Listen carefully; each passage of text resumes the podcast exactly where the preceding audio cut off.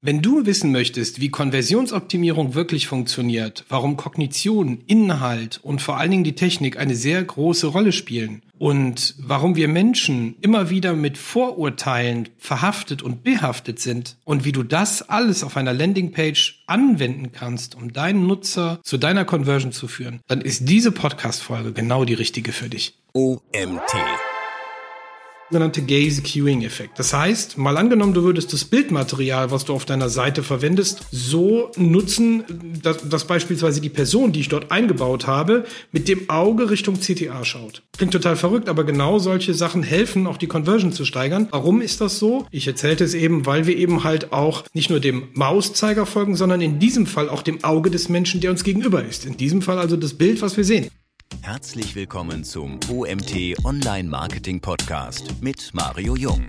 Hallo David, schön, dass du da bist. David, was genau verstehe ich unter Conversion-Optimierung? Konversionsoptimierung heißt ja zunächst einmal, dass ich etwas konvertiere von, ich sag mal, A zu B. Ich habe einen Besucher und aus dem möchte ich bestenfalls einen Kunden machen. Und das kann ich sowohl als Lead oder Sale. Das heißt, ich muss alles, alles tun, damit der Nutzer im Prinzip auf der Seite sagt, hier möchte ich bleiben, hier fühle ich mich wohl, ich bin bereit, meine Daten da zu lassen oder sogar mein Geld.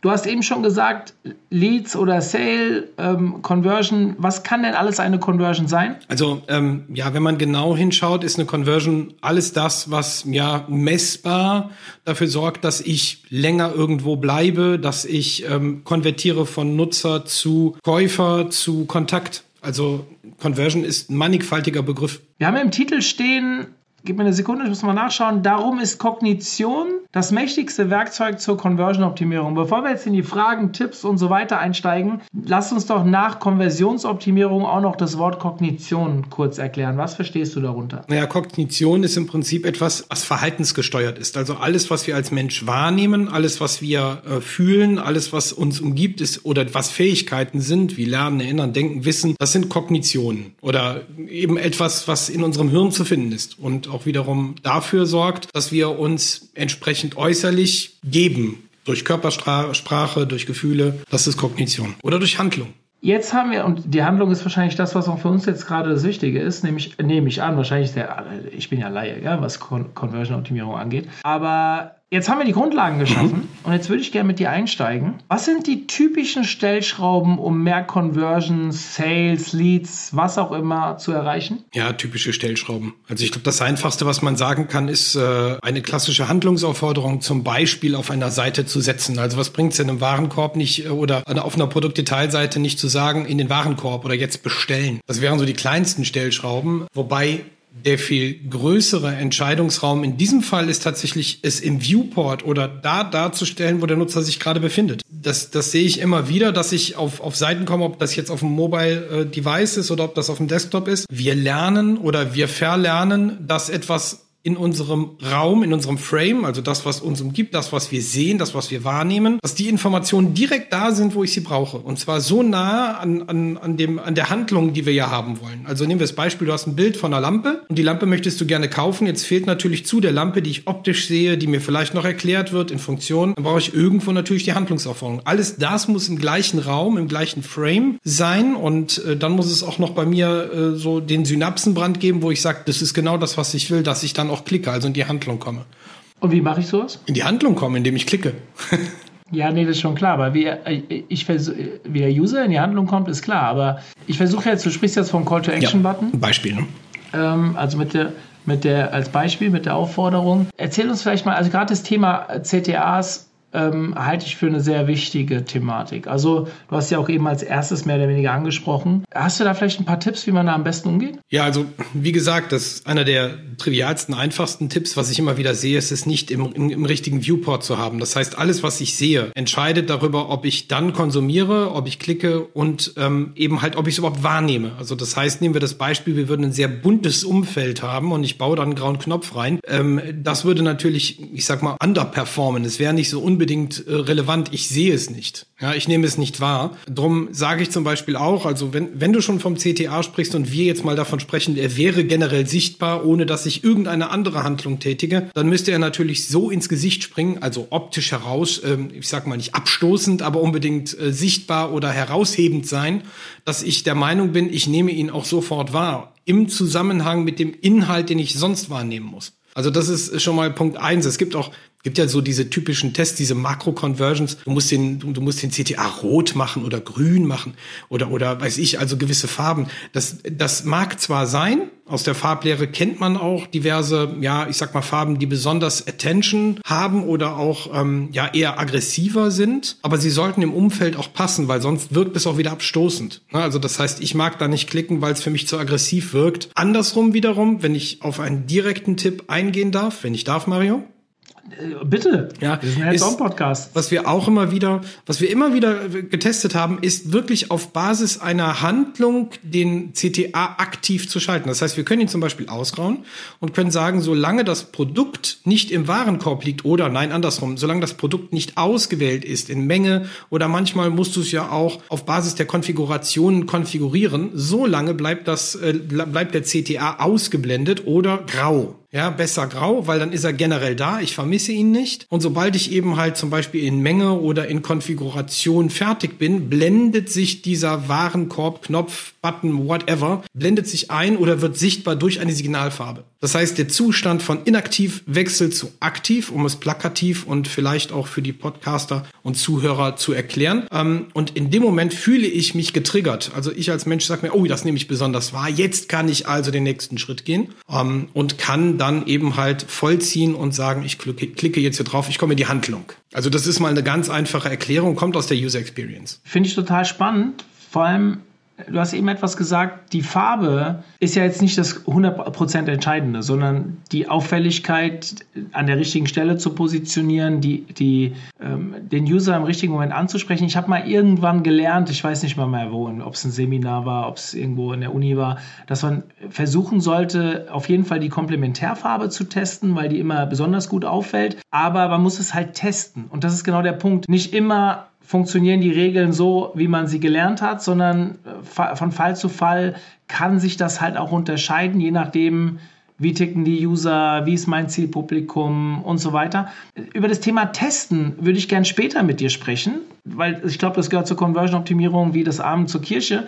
Genau. Bevor wir da aber dazu kommen, würde ich gerne bei den typischen Stellschrauben bleiben. Du hast uns jetzt eine genannt. Hast du noch mehr? Ja, also ich sag mal, die einfachsten Themen ich kenne das zum Beispiel aus Performance Marketing. Du schaltest äh, als Performance Marketing Agentur für deinen Kunden oder du selber vielleicht, weil du keine Performance Marketing Agentur hast, eine Anzeige. Müssen wir jetzt nicht über die Details sprechen und du hast ein klares Wording. Ähm, keine Ahnung, kauf dir das rote Kleid, den roten Ferrari. Du kommst oder du, du fühlst dich getriggert. Du hast eine Erwartungshaltung als Mensch. Also für mich ist gerade dieser Perspektivwechsel so wichtig, dass wir uns versuchen, in den, in den Kunden, in den möglichen Kunden, in Tante Gerda, wie ich sie so gerne nenne, hineinzuversetzen. Und sie klickt nun mal auf diese Anzeige, die sie da vor sich drapiert sieht und kommt dann auf die Zielseite, das ist also die Landeseite, die Empfängerseite sozusagen. Und ähm, dort lesen wir dann vielleicht ein ganz anderes Wording wie das, was wir vorher erwartet haben. Nehmen wir das rote Kleid. Und äh, jetzt steht da äh, meinetwegen, dieses Kleid ist wunderschön. Irgendwo in der, in der Subheadline oder vielleicht im Text steht, dass es rot ist. Oder nimm, nimm halt eine klassische Produktdetailseite. Du siehst ein Bild von einem Kleid, aber es ist nicht rot. Ähm, es ist also nicht nativ. Und das würde tatsächlich, so verrückt es klingt, für eine kognitive Dissonanz sorgen, weil ich erwarte als Mensch, als Tante Gerda, ich ziehe jetzt weniger Kleider an, muss ich sagen. Passt mir jetzt auch nicht so gut. Aber ähm, in dem Fall würde Tante Gerda an der Stelle schon erwarten, dass sie ein rotes Kleid sieht, weil sie das ja getriggert bekommen hat. Und das sind so Kleinigkeiten. Ja, jetzt können natürlich einige sagen, ja, das wissen wir doch aber schon. Ja, ist richtig. Wir wissen das natürlich alle, aber es wird dennoch zu wenig umgesetzt und diese kognitive Dissonanz äh, zu vermeiden, um sie auch zu verstehen, dient auch in Worten, in Grafiken, in allerlei Formen, weil wir Menschen nehmen etwas nicht nur in einer Form, sondern in ganz vielen Formen wahr, ob in, in Worten oder eben halt in Grafiken oder in Videos, um dann entsprechend diesen Trigger zu bekommen, dieses rote Kleid jetzt hier zu kaufen. Und wenn dann der CTA fehlt, gut, das gehört dazu, äh, muss natürlich auch im gleichen Sichtbarkeitsraum oder im, im Frame muss das halt auch sichtbar sein. Das sind aber ja nicht nur diese Dinge. Ne? Also das sind ja rein Content-bezogene Themen. Das sind dann auch vielleicht ja schon leicht kognitive Themen. Ne? Kognitive Dissonanz ist eines davon.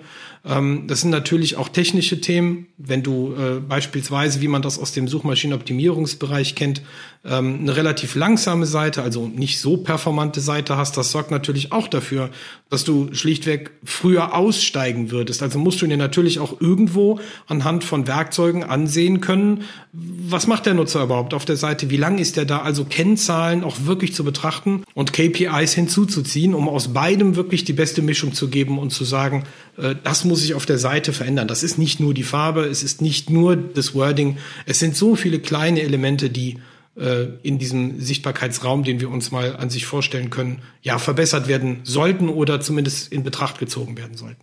Ich würde jetzt gerne, ich habe mir schon zwei, drei Folgefragen aufgeschrieben, aber ich versuche jetzt so viele Stellschrauben bei dir rauszulocken, wie ich nur kann. Wie viel finden wir noch bei dir? Du, kommt ganz darauf an. Wie viel Zeit ich habe wahrscheinlich. Genau. also eins, zwei würde ich noch nehmen. Komm, einen hauen wir noch raus. Ach so, du willst noch eine dazu haben? Ja. ja. Was wir bei sehr vielen Kunden getestet haben und ich finde, das ist ja, das ist ja tatsächlich das, was wirklich Richtung Konversionsoptimierung ähm, sehr viel Impact oder sehr viel Einfluss hat. Wir, ne wir stellen uns also wieder vor, wir haben ein Viewport, wir haben einen Raum, auf dem wir die Seite sehen. Ist jetzt egal, welche E-Commerce-lastig oder eben halt Landingpage in, in Bezug auf Kontaktformular bezogen. Wenn wir Bildmaterial nutzen, würde ich immer mit Emotionen arbeiten. Das heißt, wir sehen ähm, einen Menschen vor uns, der eine positive Emotion ausstrahlt. Das ist schon mal Punkt eins. Das haben wir beim WPC-Preisbrecher damals äh, als Beispiel gebracht. Da haben wir auch SEO-technisch äh, für diesen Kunden gearbeitet. Das war enorm gut. Das, das, das ist das eine. Das andere ist, was ich dann im Laufe dieser Zeit und dieser Testings durch auch Overheat, unser Mouse-Tracking-Tool, gelernt habe, ist, dass wir Menschen dem äh, zu 87 Prozent auch dem Mauszeiger mit dem Auge folgen. Und darüber hinaus, wenn du dich dann zum Beispiel mit dem Thema Psychologie beschäftigst, ich bin ja ja noch Praktiker, ich habe das nicht gelernt, ich bin kein Doktorand, ich bin kein Psychologe, aber was wir alle haben, sind sogenannte Vorurteile oder sogenannte Biases. Das heißt, wir Menschen haben Denkfehler, die können wir auch nicht vermeiden. Die sind einfach Ur, das sind Urinstinkte, die sind schon immer da und die werden noch nicht weggehen. Da ist zum Beispiel der eine der sogenannte Gaze Queuing Effekt. Das heißt, mal angenommen, du würdest das Bildmaterial, was du auf deiner Seite verwendest, so nutzen, dass, dass beispielsweise die Person, die ich dort eingebaut habe, mit dem Auge Richtung CTA schaut. Klingt total verrückt, aber genau solche Sachen helfen, auch die Conversion zu steigern. Warum ist das so? Ich erzählte es eben, weil wir eben halt auch nicht nur dem Mauszeiger folgen, sondern in diesem Fall auch dem Auge des Menschen, der uns gegenüber ist. In diesem Fall also das Bild, was wir sehen. Das erzeugt tatsächlich mehr Conversions. Und das ist nicht auf die Technik und nicht auf den Inhalt bezogen. Das ist eine rein kognitive Thematik. Und das macht das unfassbar spannend, dass dieses Feld auch der Verhaltensökonomie, wie wir Menschen uns denn wirklich im digitalen Umfeld verhalten. Und da, da liegen manchmal so die diese, diese, ich sag mal, spannenden kleinen Uplifts, die ja sehr erfolgreich sein können, ähm, versteckt. Wir haben vor Jahren schon ein Webinar aufgenommen mit dem Christian Tendrick. Das kann ich gleich mal raus in den Shownotes packen. Da haben wir auch über das psychologische Verkaufs, äh, Verkaufsverhalten, äh, wie auch immer, mhm. äh, gesprochen. Und er hatte dieses Beispiel mit dem Blick auf der Landingpage auch mitgebracht. Wer Lust hat, kann sich das da auch mal im Video anschauen. Ein äh, gutes Beispiel, über das wir damals diskutiert haben. Ich glaube auch ein sehr bekanntes, was im deutschen Online-Marketing sehr häufig benutzt wurde, war damals Barack Obama. Vielleicht kennst du das Beispiel, ich weiß nicht. Das, ähm, vielleicht kann ich das auch mal raussuchen. Ich habe es mal in der Präsentation Präsentation gesehen. Ich glaube, bei Clicktip auf der Seite gab es das mal in einer Präsentation, wo er zwei Landingpages hatte, wo er quasi Spenden für seinen, seinen Wahlkampf gesucht hat. Und auf der einen Landingpage guckt mhm. er nach vorne und guckt uns an und, bei, und super sympathisch, aber auf der anderen guckt er nach oben rechts, wo der CTA-Button ist. Und die Performance des, mhm. des Blicks auf den CTA-Button, obwohl er uns da nicht angeguckt hat und vielleicht auch gar nicht so, also ich glaube, dieser Mann kommt immer ein bisschen einigermaßen sympathisch rüber, aber nicht so sympathisch wie da, wo er direkt uns angeschaut hat, hat wohl eine deutlich höhere Performance gehabt. Und das finde ich total spannend, weil im Endeffekt kennt das ja jeder von uns und so habe ich es damals am ehesten realisiert. Setz dich mit deinem besten Freund ins Café und es kommt dieser Moment, wo dein Freund an dir vorbeischaut und jemand anderen hinterher guckt. Es kann eine schöne Frau sein, es kann aber auch ein Unfall sein, der vor der Tür ist. Und wir dieses Phänomen haben, dass wir uns umdrehen und gucken, was er sich gerade anschaut. Ja. Und ich glaube, das geht in genau diese Richtung, oder? Ja, schon, wobei das mit Barack Obama geht noch ein Schrittchen weiter. Ähm, also da, da, hast du jetzt schon dann den nächsten Bias, den du benutzen kannst. Und zwar kannst du den Test machen zwischen einer völlig unbekannten Person, die auf, diese, auf diesen CTA schaut, und zwischen Barack Obama. Wenn du die zwei Vergleiche machst, wirst du feststellen, dass die Conversion bei Barack Obama höher ist. Weil man ihn irgendwie kennt. Genau, weil man ihn irgendwie kennt und auch das ist ja im Prinzip darin äh, oder dem Thema geschuldet, dass wir Menschen Autoritäten mehr glauben wie jemand Fremden, den wir nicht kennen. Mhm. Also nehmen wir mal an, wir würden beide nebeneinander legen, ist genau das der Fall, dass die Conversion von Barrack deutlich höher ist wie jemand Unbekanntes, weil wir das sogenannte Autoritätsprinzip oder Authority Buyer in uns tragen. Das heißt, wir glauben Autoritäten mehr, wie vielleicht einem Fremden, der auch die Wahrheit sagen kann. Also wir können das an einem anderen Beispiel ähm, nehmen. Nehmen wir mal einen Arzt. Du würdest auf einer Seite jemanden einbauen mit einem weißen Kittel oder ohne Kittel. Dem ohne Kittel würdest du nicht so sehr glauben, wenn es im Gesundheitsumfeld ist, wie dem mit Kittel. Ne, das, das ist eine Art Prägung, die wir an uns tragen. Jetzt könntest du natürlich diese, diese Prägung noch ergänzen mit jemandem Bekannten, der einen Kittel anhat. Also würde das nochmal, ja, wahrscheinlich nochmal erträglicher sein, weil wir wiederum diesen Menschen mehr glauben, weil wir ihn ja kennen. Also das, das sind alles sogenannte Denkfehler, die wir Menschen haben. Dabei ist, und das Spannende an der Thematik ist, dass derjenige, der unbekannt ist, nicht unbedingt unwissend ist. Also er hat eigentlich vielleicht den gleichen Wissensschatz wie Barrack in dem Fall, aber es ist einfach nur die Autorität oder diese, diese, diese Personal Brand, die er sich aufgebaut hat, die dafür sorgt, dass wir Menschen ihm mehr Glauben schenken würden wie der unbekannten Person. Mein Freund Barrack. So. Ja, so ist es. Ja, mega spannende Themen. Äh, Gerade das Thema, wenn es da so um psychologische Themen geht und so, da könnte ich mich stundenlang mit dir drüber unterhalten. Und ich setze auch da direkt die nächste Frage an. Wir haben vorhin ein bisschen über kognitive Dissonanz gesprochen, oder du, nicht ich, du hast über sie gesprochen. Lass doch mal über Entscheidungsprozesse reden. Also was beeinflusst die Entscheidungsprozesse der User deiner Meinung nach am meisten? Das ist eine sehr schöne Frage. Ich glaube, das ist eine Vielzahl von, von Dingen, die wir wahrnehmen. Zum einen hm. Zum anderen würde ich immer sagen, dass die Masse oder die Menge einer der größten Entscheidungsprozesse sind. Also nehmen wir mal an, wir sind auf einer Seite, wir haben ein Produkt, wir haben jetzt die Autoritätsprinzipien eingebaut, alles super. Aber wenn da vorher noch keiner gekauft hat, erzeugt das bei mir eine Dissonanz, weil wenn ich der Erste bin, dann bin ich ja derjenige, der vielleicht eine schlechte Erfahrung sammelt. Richtig? Mhm. Und ich bin der Überzeugung, dass wir Menschen diesen, so, so, diesen ähm, Social Proof suchen. Das heißt, wir suchen an, anhand der Bewertung, ob A schon jemand gekauft hat, wie viele gekauft haben. Ja, das ist so ein Entscheidungsprozess, der in uns auch einen sehr großen Impact hat auf das, was wir sehen. Wenn ich also ähm, ein, ein WLAN-Kabel kaufe, ja, ich weiß, der braucht. Ähm, dann kannst, kannst du auch bei Amazon prüfen. Du kannst halt schauen, es gibt das teure Kabel, wo deutlich mehr, äh, ja, ich sag mal, Social Proof ist mehr Kundenstimmen, auch bessere, vielleicht gleiche Bewertung wie bei einem anderen Kabel, das vielleicht deutlich günstiger ist, aber schlechte oder weniger Bewertungen hat, nicht unbedingt schlechtere, dann kaufen wir meist das, was eben halt eine bessere oder na besser nicht, aber eine mehrfachere Bewertung oder mehr Bewertung bekommen hat oder in Anzahl mehr hat, wie vielleicht das günstigere Kabel. Und wir würden trotzdem das teure kaufen. Das ist auch wieder so eine, wobei man da sagen muss, das sind ganz viele, hm, man nennt das ja auch Biases, ganz viele Dinge, die ineinander übergehen. Ne?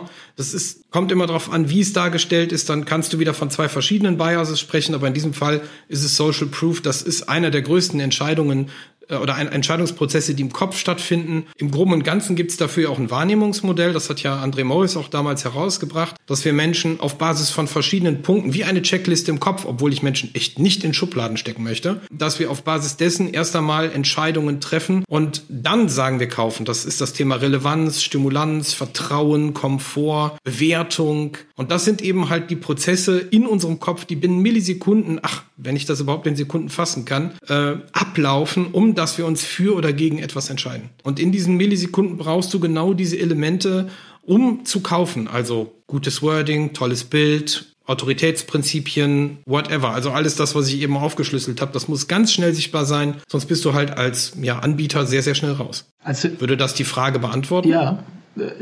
Eben als du angefangen hast zu sprechen, ging bei mir sofort ein Bild auf. Kennst du noch das Spiel Lemmings oder Lemminge auf dem Computer? Ja da muss mhm. ich eben dran denken, als du gesagt hast, die Masse, die Menge, weil im Endeffekt die, laufen, die laufen alle in eine Klippe runter und alle denken, okay, das ist gut, was die da machen, wir springen auch die Klippe runter. Also äh, geht ein bisschen in die Richtung? Leider ist das immer noch so, ja. Also das, wir Menschen neigen dazu, halt der Masse zu glauben, ne? Oder kombiniere es mit ganz vielen Denkfehlern, die wir haben, und schon hast du ja vielleicht ein funktionierendes Produkt, ähm, einen funktionierenden Umstand, einen Weg, Ja, den wählen wir ja nicht, weil wir äh, gegen den Strom schwimmen sollen, sondern weil wir dazugehören wollen. Und Lemmings ist ein tolles Beispiel dafür, ja, wo sie dann alle über die Klippe springen, weil der eine vorne über die Klippe gesprungen ist. Dann muss das, da muss das gut sein. Komm, wir springen auch über die Klippe. Erschreckend eigentlich, ja. wenn man das sich. Äh, ja, total.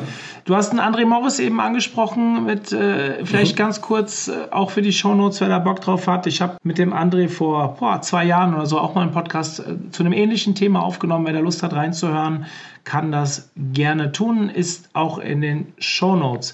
Du hast vorhin ein bisschen über, du hast es ganz kurz angeschnitten, das Thema Landingpage. Und ähm, äh, ich glaube, da ging es ums Formular oder irgend sowas. Ich habe jetzt den Vortrag bei der SEOCom selbst nicht gesehen, aber ein paar wirklich gute Feedbacks gehört. Das ist auch einer der Gründe, warum ich dich gefragt habe, einen Podcast dazu aufzunehmen.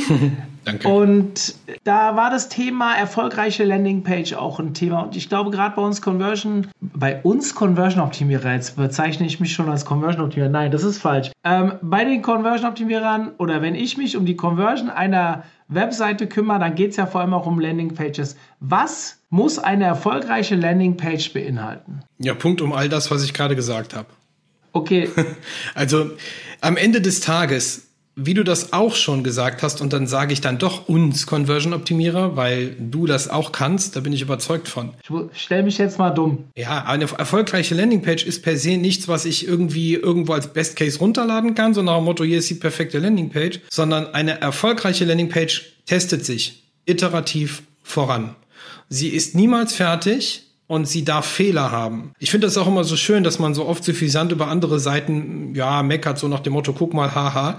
Äh, ja, aber er hat angefangen, der, derjenige welche, und er testet sich iterativ zum Ziel. Die muss ja nicht unbedingt schön sein, aber wenn sie hochperformant ist, dann hat sie etwas richtig gemacht. Sie hat den Nutzer da getriggert, wo er sie, wo er triggern musste, um eben im Prinzip die Conversion äh, zu erzeugen. Wie baue ich also eine erfolgreiche Landingpage? Indem ich messe, indem ich analysiere, indem ich mich traue, Stück für Stück voranzugehen.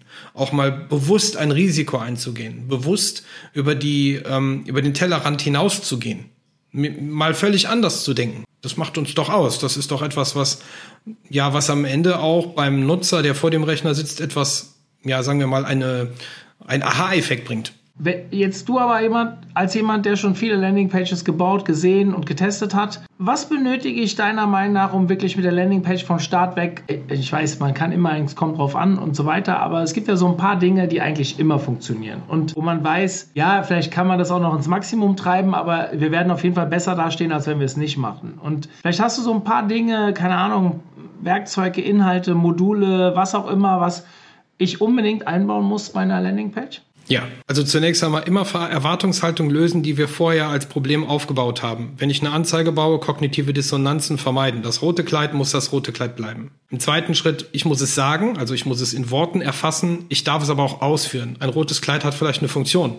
Ja, so oder äh, kann kann meinetwegen geschnitten werden. Was weiß ich, hat einen Reißverschluss. Ich stelle mir das gerade völlig verrückt vor, aber ähm, in diesem Fall sind Features also oder die Dinge, die es kann, müssen erklärt werden. Ähm, jetzt kannst du in einem kleinen Feld, nehmen wir auf dem Device, auf dem auf dem Mobile Endgerät oder oder auf dem mobilen Endgerät oder auf dem Desktop, hast du nur eine gewisse Zeit, um den Nutzer von dir zu überzeugen. Da kann ich zum Beispiel den sogenannten Focusing-Effekt noch ins Rennen bringen oder den zweiten Leseweg. Das heißt, ich muss drei Vorteile ausarbeiten um das einfach zu erklären, ihr könnt alle den Focusing-Effekt nachlesen, ähm, drei Vorteile ausarbeiten, die mein Produkt ganz besonders machen, die ich auch überfliegen kann, ohne Details zu lesen, ohne einen kompletten Roman zu lesen. Dann haben wir klar definiert, dass es eine Handlungsaufforderung geben muss. Price, Pricing, ja, Attribute, Dinge, die das Produkt besser beschreiben, Bilder, ja, ob das jetzt, ähm, ich sag mal, ein Bild ist von jemandem, der das wiederum mit einem Daumen hoch für gut befindet das Produktbild, der Gaze-Queuing-Effekt. Solche Dinge sind zunächst erstmal wichtig, um überhaupt den Trigger zu erreichen oder den Nutzer damit zu erreichen, dass er sich schnell entscheidet, dass er sich wirklich relativ zügig entscheidet. Und ähm, damit beginnt schon die erfolgreiche Landingpage. Social Proof. Ja, also gibt doch Bewertungsprogrammchen wie beispielsweise Proven Expert, Trusted Shops eine Chance und zwar nicht unten rechts in der Ecke, sondern vielleicht weiter oben. Mhm. Wenn ich jetzt jemanden stolz vor mir stehen habe, der sagt, wow, ich habe 4, 6, 7 Prozent Conversion Rate. Und das, was ich so gelernt habe, das sind schon in manchen Online-Shops richtig gute Conversion Rates. Ich denke mir aber immer als nächstes, hm, was ist denn mit den anderen 93 Prozent, die jetzt nicht gekauft haben? Also was mache ich, wieso kümmere ich mich immer um mehr Reichweite statt um eine bessere Conversion? Weil theoretisch klar, das Doppelte an Traffic zu besorgen, ist immer meiner Meinung nach viel schwerer, als den bestehenden Traffic zu, zu einer besseren Conversion zu bringen. Ist jetzt ein bisschen platt gesagt, aber ich glaube, da ist der Traffic ja schon da. Warum jetzt nicht die Seite so verändern, dass das, was ich schon erreicht habe, einfach besser performt? Das hast du bestimmt auch schon hundertmal gehört, äh, dass jemand stolz ist auf seine Conversion Rate. Und was sagst du so jemand? Wie gehst du da die nächsten Schritte an? Wie überzeugst du ihn, den Fokus seiner Arbeit zu verändern? Das ist wirklich eine sehr gute Frage. Also zunächst einmal, äh, der äh, Sales würde sagen, geht da noch mehr? Ja, so das ist schon mal die Frage Nummer eins. Und die Frage Nummer zwei ist halt, äh, warum lässt du denn den Rest einfach liegen? Also ähm, jetzt kannst du sagen an der Stelle, ne, was würde er mir denn entgegnen? Ja, wie soll ich das machen? Und wir sind schon wahnsinnig gut. Ne? Also da kannst du immer mit, einem, mit einer Sales-Antwort entgegensteuern, aber ich würde einfach Folgendes sagen, hast du schon mal über deine Buyer-Persona nachgedacht? Das wäre schon der, der, der nächste Schritt. Das heißt, weiß ich wirklich, wer auf dem Rechner oder vor dem Rechner sitzt, auf dem Rechner vielleicht auch, wer weiß es schon, möchte dann kaufen, kann ich noch mehr auf den auf dieses, auf diesen Need eingehen, den, den die zehn Archetypen meinetwegen haben wollen, um einen Kauf zu tätigen? Weiß ich, wer meine Kauf Käuferschaft ist? Habe ich mir damit, habe ich mir wirklich Gedanken gemacht? Also das sind so Sachen, die kann man noch mit in die Waagschale schmeißen, um zu sagen, dass du da alleine durch die, ich sag's mal ganz leicht, Personalisierung die Conversion deutlich in die Höhe treiben kannst. Und dann bist du mit drei bis sieben Prozent, ja, okay, oder vier bis sieben Prozent bist du natürlich schon sehr gut weil der weltweite Durchschnitt, um es auch mal äh, zumindest gesagt zu haben, stagniert seit 2016 bei roundabout drei Prozent. Ich glaube, der Bereich Beverage liegt bei 4,2 Prozent aktuell, also müsste 2021 sein laut Statista. Und äh, da hat sich also nicht wirklich viel getan. Ich gebe dir recht, man diskutiert immer wieder über neue Reichweite, aber die Conversion von bis zu 4, oder 5 Prozent wird oft nicht überschritten, weil man eben sich, ich sag mal, an den, an den einfachen Themen abarbeitet, aber dann nicht mehr in die Details reingeht. Personalisierung ist ein Thema des Details. Und da kann ich den Content auch drauf einstellen. Ich kann halt sagen, äh, gut, du, äh, Tante Gerda, rotes Kleid, wie alt bist du eigentlich? Ne? Und dann kann ich äh, ausarbeiten, was will Tante Gerda wirklich? Ist sie interessiert an dem roten Kleid mit Rüchen oder eben halt nicht? Also um euch einfach ein Bild in, in den Kopf zu werfen. Und äh, damit kann ich dann arbeiten und kann herausfinden, was wäre sie eigentlich bereit auch auszugeben. Da gibt's ja dann auch Testings, wo ich sagen kann, ähm, die Tante Gerda, die ist vielleicht, äh, gehört zu einer Käuferschicht, die durchaus 400 Euro für ein rotes Kleid ausgibt. Und wir haben es vorher für 100 Euro verkauft. Sie würde aber für 100 Euro nicht kaufen, weil sie der Meinung ist, dass das nichts wert sein kann. Und schon denkt und fühlt eine Tante Gerda ganz anders. Ich mache daraus 400 Euro, den, nehmen wir das Beispiel eines Testings, und stelle fest, dass der Umsatz deutlich höher ist und die Anzahl der Menschen kaufen, die, also die Anzahl der Menschen, die kaufen, wird auch mehr, also die Conversion steigt, ähm, weil ich meine Käuferschicht besser getroffen habe oder meine Buyer Persona. Das ist nur ein ganz, ganz einfaches Beispiel natürlich, aber so kann man sich immer detaillierter auch damit beschäftigen, wie man aus diesen, ich sag mal, bis zu 93 Prozent, du hast bis 7 Prozent eben erzählt, noch mehr herausholen kann. Es gibt ja auch Seiten aus gewissen Szenen, ne, die man halt aus der Vertriebsecke kennt, die halt auch über 10% Conversions haben, aber die gehen auch auf Ängste ein. Das heißt, die sagen halt, wenn du jetzt hier nicht heute ab, hier, jetzt und sofort abschließt, dann. Ne? Also dann, das ist ja so ein bisschen ähm, Spiel mit der Angst. Ne? Loss Aversion. Wenn ich das nicht abschließe, ist ja auch eine Bias, dann verliere ich etwas oder habe etwas nicht. Ich kann Erfolg haben, warum nutze ich das nicht? Also es ist immer die Art und Weise plus eben halt, also schaffe ich eine Abhängigkeit, bin da kein Freund von, obgleich es auch sein muss an manchen Stellen, oder schaffe ich neben der Abhängigkeit, ja, ich sag mal, äh, Besonderheiten für meine Käuferschicht. Hast du, oder anders, ich, eine Frage, die ich hier vorab stellen möchte. Ähm, wenn du jetzt einen neuen Kunden übernimmst, dem Thema UX oder CRO oder beides, spielt ja irgendwie beides miteinander äh, äh, zusammen. Was sind so die ersten Schritte? Wie gehst du vor? Also zunächst mal würde ich das kurz ergänzen, was du gesagt hast, UX, CRO. Ich würde fast sagen, du sprichst mittlerweile von DX, also das heißt Digital Experience, Menschen, die digitale Prozesse vor sich liegen haben, um sie zu nutzen, um etwas zu tun. Da fasst, das fasst alles so ein bisschen zusammen. Und wenn wir so einen Kunden bekommen, der sagt halt, das ist mir jetzt passiert, auf der OMX hat gesagt, hey David, äh, du, wir brauchen da mal dringend Hilfe, wie gehst du da vor? Also ich analysiere alles. Ich, ich krieg quasi alle Zugänge, natürlich unter Berücksichtigung einer Geheimhaltungsvereinbarung und schaue mir wirklich alles an. Jede Kennzahl, jede KPI. Ich nehme ein Mouse-Tracking-Tool. Ähm, wir schauen uns an, was der Nutzer macht. Ich sage gern bei dem User beim Usen zuschauen. Ne, sofern wir denn im rechtskonformen Raum das dürfen. Ich lege die Daten und Fakten übereinander. Ich qualifiziere, ich quantifiziere und dann baue ich Hypothesen auf und aus diesen Hypothesen kommen Maßnahmen. Diese Maßnahmen werden in, in ich sag mal, Wireframes, Mockups gestaltet. Dann hat der Nutzer, der Kunde, die Agentur, mit der wir zusammenarbeiten, für den Kunden, wir selbst, wer auch immer, nun eine Idee und eine Vorstellung von dieser Maßnahme und dann testen wir diese. Es gibt natürlich, das kommt auf die Menge an, also du kannst halt sagen, alles, was unter 500 Nutzer hat in einem gewissen Zeitraum, da brauchst du keinen AB-Test zu fahren.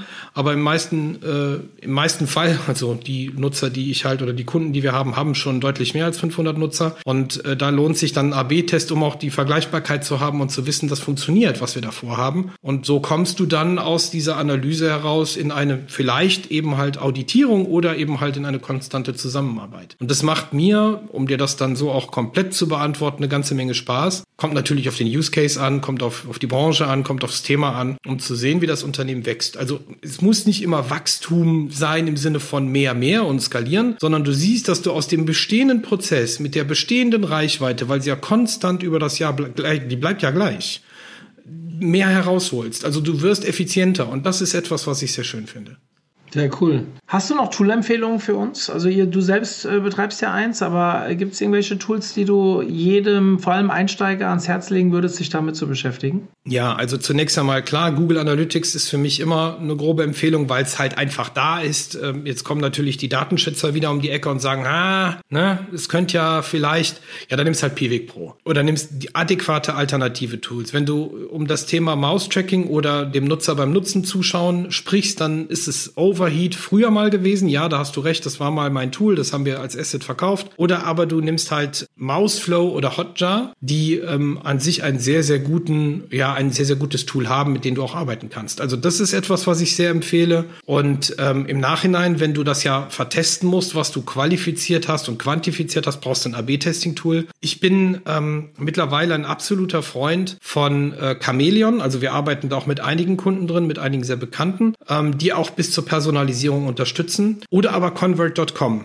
Da kenne ich äh, den Geschäftsführer äh, persönlich. Ist ein total lieber Kerl, kommt eigentlich aus Holland, ähm, wohnt aber jetzt irgendwo in Cancun, glaube ich. Convert.com ist auch ein AB-Testing-Tool. Ne? Also damit arbeiten wir mitunter auch. Also das sind so für mich im Bereich AB-Testing, wobei Chameleon da Richtung äh, Personalisierung etwas mehr macht. Das muss man ganz klar sagen. Die zwei Tools, mit denen ich wirklich sehr gerne arbeite. Hm. Ist das auch wirklich was für Einsteiger oder würdest du sagen, hm.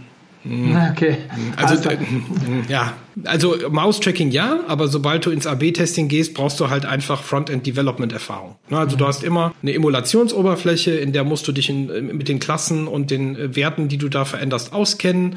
Äh, du musst es simulieren, du musst es prüfen. Je nachdem musst du sogar ähm, ja etwas tiefer in der Programmierung arbeiten, um zum Beispiel eine Übergabe von, ich sag mal, Landingpage zur, zur Success-Page überzugeben, je nachdem, was für Programmierungen vorherrschen. Da hast du natürlich vielleicht den einen Kunden, der eine, ich sag mal, eine, in der kompletten Software in einer eigenentwickelten Umgebung arbeitet, dann ist das schon nicht mehr, mm, ja, mal eben out of the box und ähm, einfach, ja. Und dann gibt es eben halt die anderen, die sagen, ich habe hier eine WordPress-Seite, baue mit Elementor meine Sachen.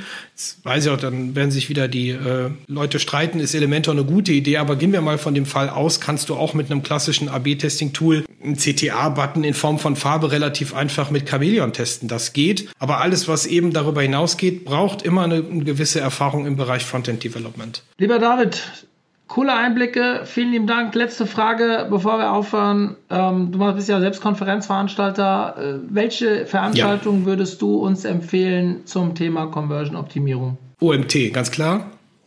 oh, warte mal, ich überlege gerade, ähm, wie viele Conversion-Optimierungs- also unsere Webseite, ja, unsere Konferenz hatte letztes Jahr, vorletztes Jahr hatten wir einen Vortrag dazu.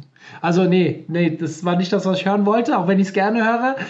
äh, äh, wir haben, eine, wir haben eine, tatsächlich, also kann ich auch mal in die Shownotes schreiben, wir haben eine Themenwelt zum Thema Conversion-Optimierung, wo man natürlich auch viele Webinare, Podcast-Folgen, auch diese Folge wird dann dort eingeordnet, ähm, findet auf einen Blick, wo man sich tatsächlich Tage oder sogar Wochen lang mit beschäftigen kann mit dem Thema. Aber ich will... Ähm, tatsächlich ist dieses Thema Conversion-Optimierung ein Thema, mit dem ich mich schon lange beschäftigen will und zwar so ein bisschen rudimentär auch mache, weil ich ja auch die Landingpages verbessern möchte mit meinem Team und mir gerne äh, andere coole Cases angucke und versuche davon zu lernen. Selbst auch AB-Testing zum Teil ein bisschen rudimentär, aber es könnte, könnte immer besser sein, aber wir machen es. Ähm, soll heißen, gibt es aber Veranstaltungen, die sehr konkret, also ein Growth Marketing Summit vom André Morris hatte ich in Erinnerung, der ja. beschäftigt sich sehr viel damit. Die Conversion Digital, so heißt deine Konferenz, glaube ich. Genau, Konversion Digital Konferenz, richtig. Ja, das sind die beiden einzigen Konferenzen, die mir jetzt spontan einfallen, die sich explizit sehr viel mit dem Thema beschäftigen. Ihr habt ja auch mal etwas äh, über den Tellerrand guckendes dabei, aber grundsätzlich ist das der Aufhänger. Die Webseiten findet man relativ einfach, wenn man die, die können wir auch in die Shownotes aufnehmen, die beiden Webseiten. Ha, hast du noch mehr Empfehlungen, vielleicht auch was Internationales? Du, ganz ehrlich, ähm, bei mir ist es so, ich räume zunächst vor der Türe auf, das ist Deutschland, äh, Schweiz und Österreich. Und ähm, wenn ich jetzt mal ab von vom OMT, von von Growth Marketing Summit und von unserer Konferenz schaue, was es da gibt, dann ist es da sehr rar. Im internationalen Raum hast du das natürlich deutlich öfter, besuche ich aber zu wenig, als dass ich mir darüber ein Urteil äußern oder als ob ich mich darüber dann äußern dürfte oder könnte, weil ich, ich kann keine Bewertung dazu. Ja, gibt es im internationalen Raum. Bei uns in Deutschland und das finde ich halt fast auch wieder erschreckend, weswegen ich das auch mache, ist es nicht so oft der Fall. Also das heißt, wir haben wirklich die zwei Konferenzen. Wenn wir jetzt mal rein von dem Thema Conversion ausgehen, ähm, das ist eben halt nochmal Growth Marketing Summit und Conversion Digital Konferenz. Es gab mal in Berlin eine, die hieß auch Conversion Konferenz, die habe ich aber schon ewig nicht mehr gesehen. Ich glaube, die wird auch nicht mehr ausgeführt. Das weiß ich aber nicht, da mag ich mir kein Urteil über erlauben. Das war's. Ich, also Ne, auf der UMX, da waren wir ja beide. Das fand ich sehr schön, aber es ist halt auch ein sehr durchmischtes Format. Du hast verschiedene Themen da. Ähm, rein auf das Thema bezogen, nein. Hm. Aber andererseits, wenn man zwei Konferenzen hat, wobei ich beim Growth Marketing Summit war ich auch schon, da ist, da sind ja internationale Speaker auch dabei, findet komplett ja. auf Englisch statt. Da war sehr viel dabei, wo ich nicht konkret was mit anfangen konnte. Also sehr viel motivierende Sachen, sehr große Cases, äh, auch zwei, drei gute Sachen, ja? also nicht falsch verstehen. Gut waren die alle, ich, aber zwei, drei, wo ich hands-on was mitnehmen konnte. Tatsächlich war ich bis heute nicht auf deiner Konferenz, habe ich sehr viel Gutes dieses Jahr gehört. Vor allem, dass halt auch viel hands-on mitgegeben wurde, womit man direkt was anfangen kann, was ich sehr cool finde. Und eigentlich reichen ja auch zwei Konferenzen im Jahr, sich genug Sachen mitzunehmen, mit die man dann auch wieder das ganze Jahr lang ausprobieren und testen kann. Weil da sind ja nicht nur zwei Vorträge, sondern wie viel hattet ihr? 20 wahrscheinlich? Plus, minus? Äh, also du meinst letztes Jahr, da waren es äh, trotz Corona Acht Vorträge. Acht Vorträge. Und ich meine, aus den acht Vorträgen nehme ich am Ende vier, fünf Tipps mit, die ich dann auch erstmal wieder monatelang umsetze, gucke, wie ich sie. Also äh, klare Empfehlung bin ich bei David. Erstmal vor der eigenen Haustür gucken, was gibt es dort? Wer kann uns auch mit den deutschen Gegebenheiten, ja, muss man auch mal ganz klar sagen. Also der Deutsche tickt halt auch anders wie vielleicht der Franzose oder der, der Schweizer und dementsprechend würde ich mich halt damit auch mal beschäftigen. Wobei natürlich die psychologischen Effekte überall wirken. Ja? Also muss man, glaube ich, auch sagen. Ja. Also schaut mal vorbei. Äh, wir packen beides in die Show Notes. Und David, vielen lieben Dank für die Ausführungen. Hat mir sehr viel Spaß gemacht, sehr gerne. Zu, zu, sprechen. Und ja, wir sehen uns dann wahrscheinlich, wo sehen wir uns nächstes Jahr? Wir haben uns jetzt zweimal schnell hintereinander gesehen, SEO Day und SEO SEOCom. Nächstes Jahr, was steht alles an? Ach du, ich weiß es ehrlich gestanden noch nicht. Ich lasse alles auf mich zukommen, zumindest was die Konferenzen betrifft. Und ähm, ja, auf den genannten wäre ich natürlich wieder gerne. Ich komme auch demnächst wieder zum. Wieder ist gut. Ich war noch gar nicht auf dem OMT, muss ich sagen. Das muss ich echt mal nachholen. Ja, es wird Zeit. Ich glaube, da müssen wir eine gegenseitige Einladung das nächste Jahr aussprechen. Und dann sehen wir uns auf jeden Fall auf den beiden. Ich glaube, es gibt noch ganz viele andere für die, die ähm, schon so anfangen, nächstes Jahr zu planen also ich bin jetzt erstmal bis, ich war jetzt unglaublich viel unterwegs, aber jetzt geht es, glaube ich, im März erst wieder los mit der SMX. Dann kommt irgendwann die OMR. Ah, ich glaube, ich nehme wieder alles mit nächstes Jahr. Ich habe alles schon gebucht. Dementsprechend, wer, wer Bock hat, äh, schreibt mich an. Wir können frühzeitig Termine ausmachen. Ich habe Bock vor Ort mit Leuten zu sprechen. Also meldet euch. David, wir sehen uns dann hoffentlich auf einer unserer Konferenzen und danke für deine Zeit. In diesem Sinne. Sehr, sehr gerne.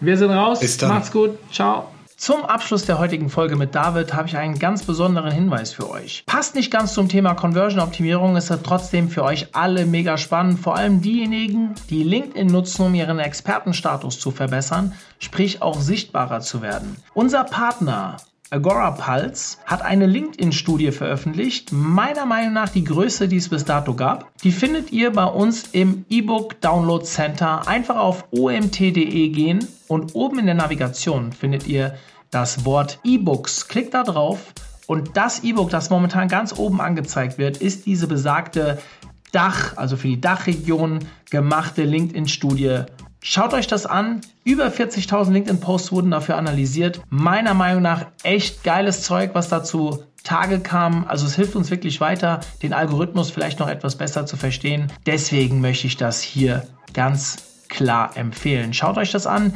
Die Studie ist kostenfrei. Ihr könnt euch die kostenfrei downloaden unter www.omt.de slash downloads slash ebooks oder einfach auf die Startseite gehen und auf E-Books klicken oben in der Navi. In diesem Sinne, ich bin raus und wünsche euch eine schöne Restwoche. Vielleicht bis nächsten Montag. Euer Mario.